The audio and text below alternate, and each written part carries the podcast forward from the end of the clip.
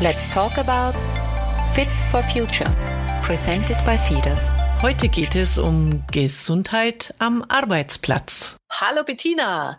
Du, wie man so liest und hört, ist ja Sitzen das neue Rauchen. Das Rauchen habe ich mir schon vor zehn Jahren abgewöhnt, aber das Sitzen lässt sich ja nicht so einfach abstellen. Was sind so deine Tipps? Was kann ich tun für mehr Gesundheit am Arbeitsplatz? Hallo Angela. Ja, da hast du recht. Gerade wer im Büro arbeitet, kommt um das Sitzen einfach nicht herum. Wenn du allerdings den richtigen Bürosessel kombinierst mit einem passenden Schreibtisch, hast du schon mal den richtigen Anfang gemacht. Aber wie so oft im Leben gibt es viele Einflussfaktoren, die die Gesundheit am Arbeitsplatz unterstützen. Sehr gut. Dann habe ich schon mal was richtig gemacht. Ich habe mir vor kurzem einen tollen E-Gamer-Bürostuhl geholt und einen höhenverstellbaren Schreibtisch. Also da bin ich schon mal top gerüstet. Ja, äh, erster Tipp, also umso besser, dass wir dich hier als Expertin haben. Was hast du uns noch mitgebracht? Bei welchen Bereichen können wir hier unsere Gesundheit fördern? Zwei Bereiche habe ich dir dazu mitgebracht, bei denen du viele Möglichkeiten zur Umsetzung hast. Als erstes mal die Bewegung. Schon geringe Übungen können sich positiv auf die Gesundheit auswirken. Sie stärken unser Herz-Kreislauf-System, die Muskulatur, den Stoffwechsel und das Immunsystem. Wir sollten versuchen, bestimmte Bewegungseinheiten in den Arbeitsalltag einfließen zu lassen. Und bekanntlich geht es gemeinsam ja besser. Und somit ist es förderlich, wenn der Arbeitgeber den Platz und die Zeit und die Möglichkeiten für so Übungen auch bietet. Sehr schön. Da habe ich gleich ein Bild vor Augen, wenn so alle Kolleginnen und Kollegen, die eine Bewegungspause gemeinsam machen, so mit der Polonaise durchs Büro tanzen. Stimmt, das sagt bestimmt für gute Stimmung. Auch einfach mal aufstehen zwischendurch und sich strecken, das wirkt auch schon Wunder. Ich habe dir da acht einfache Übungen mitgebracht, die du ganz leicht über den Tag verteilt durchführen kannst. Sehr schön. Die packen wir dann gleich für die Zuhörer in die Shownotes. Dann haben alle was davon. Hast du denn eine Empfehlung an der Stelle, wie oft man solche Übungen pro Tag am besten durchführt? Ich finde alle eineinhalb bis zwei Stunden, so circa fünf Minuten Bewegungspause, die sorgen schon für einen guten Ausgleich zum Sitzen. Am besten wäre es natürlich bei geöffnet geöffneten Fenster. Aber das Wichtigste dabei ist, dass man überhaupt daran denkt. Also entweder einen Wecker stellen oder die Übungen direkt am Arbeitsplatz durchführen oder das Ganze in den Arbeitsablauf integrieren, dass ich sage jedes Mal, wenn das Telefon läutet und ich habe das beendet, kreise ich dann die Schulter und locker mich wieder aus. Auf alle Fälle ist es wichtig, regelmäßig den Körper in Schwung zu bringen und am besten wäre es natürlich an der frischen Luft. Den Sauerstoff kann man natürlich auch in der Mittagspause tanken und wenn es da eine Sitzmöglichkeit an der frischen Luft gibt, wäre das natürlich überhaupt super. Also alle raus in den Garten zum Arbeiten arbeiten. Das ist ein Tipp, der gefällt mir gut. An der Stelle, ich habe neulich sogar mal Face-Yoga gemacht. Das kann ich auch empfehlen. Mm, wirklich gerade, wenn man sehr viel am Bildschirm arbeitet, es entlastet die Augen. Googelt das mal, macht diese Übungen. Und da empfiehlt sich das, was du auch gerade gesagt hast, das mit so Routinen verbinden, dass man das Telefon läutet, dass man dann eben die Übungen macht. Das finde ich sehr gut.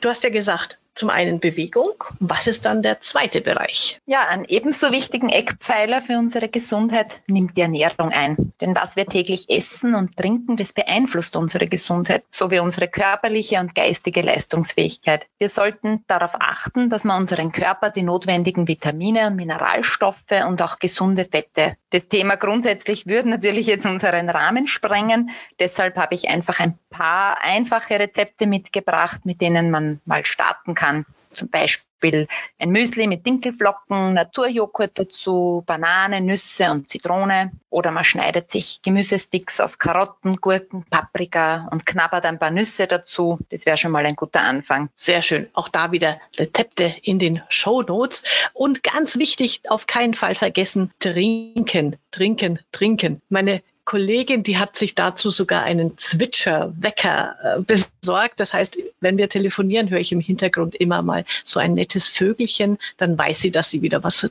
trinken muss. Das finde ich ganz witzig. Das ist eine gute Idee mit dem Wecker. Ja. Bei uns im Büro gibt es zum Beispiel statt Schokolade und Keksen jetzt Obst und Nüsse. Und das gibt so richtig viel Energie. Das glaube ich auch. Super. Also mit kleinen Veränderungen lässt sich ja schon ganz viel erreichen. Äh, hast du denn noch weitere Tipps in petto? Ja, genauso einfach und schnell umzusetzen ist zum Beispiel das Wasser mit Geschmack. Ein Wasserkrug mit Zitrone und Ingwer, das wirkt sehr belebend, erfrischend und stärkt unser Immunsystem. Genauso gut schmeckt ein Wasser mit Gurke und Basilikum. Oder ich gebe Beeren rein oder Karotten. Der Fantasie sind dabei überhaupt keine Grenzen gesetzt. Mhm. Also Gurke, Basilikum hatte ich noch nicht, aber das probiere ich auch mal aus. Jetzt aber die spannende Frage, wie bekommt man das denn im Betrieb auch umgesetzt im Alltag? Ja, in kleinen Betrieben kann ich mir gut vorstellen, dass wöchentlich von einer Mitarbeiterin das Gemüse, Obst und die Nüsse eingekauft werden und in der Küche dann für alle zur Verfügung stehen. Wasserkrüge für alle kaufen und ein paar Rezepte dazulegen und somit kann sich jeder Mitarbeiter selbst seine gesunde Jause zubereiten. In größeren Betrieben, da schaut das Ganze schon wieder anders aus. Hier sollte man das Thema Gesundheit am Arbeitsplatz grundsätzlich anders oder besser gesagt größer aufziehen. Ich finde, hier macht es durchaus Sinn, gemeinsam im Unternehmen mit einem Gesundheitsteam Strategien und Vorschläge zu sammeln. Somit ist es gewährleistet, dass diese Personen auch in stressigen Zeiten die Gesundheit nicht aus dem Auge verlieren. Sie lassen sich dann immer wieder Aktionen für die Gesundheit einfallen und achten auch darauf, dass die Mitarbeiter diese zielgerecht umsetzen. Zum Beispiel, dass man gemeinsame Turneinheiten startet, dass ein Masseur ins Unternehmen kommt, dass man vielleicht einen kleinen Kräutergarten gemeinsam anlegt und somit frische Kräuter fürs Wasser oder für die Tees hat oder man führt eben einen täglichen Qigong-Schlag ein, um an diese regelmäßigen Übungen auch zu erinnern. Wichtig dabei ist immer, dass dieses Thema auch von den Führungskräften geschätzt und hochgehalten wird und dass man auch die notwendige Zeit dafür zur Verfügung gestellt bekommt. Sehr gut. Und den Qigong-Schlag, den übernimmt dann auch der Chef und ruft ein kräftiges Om in die Runde.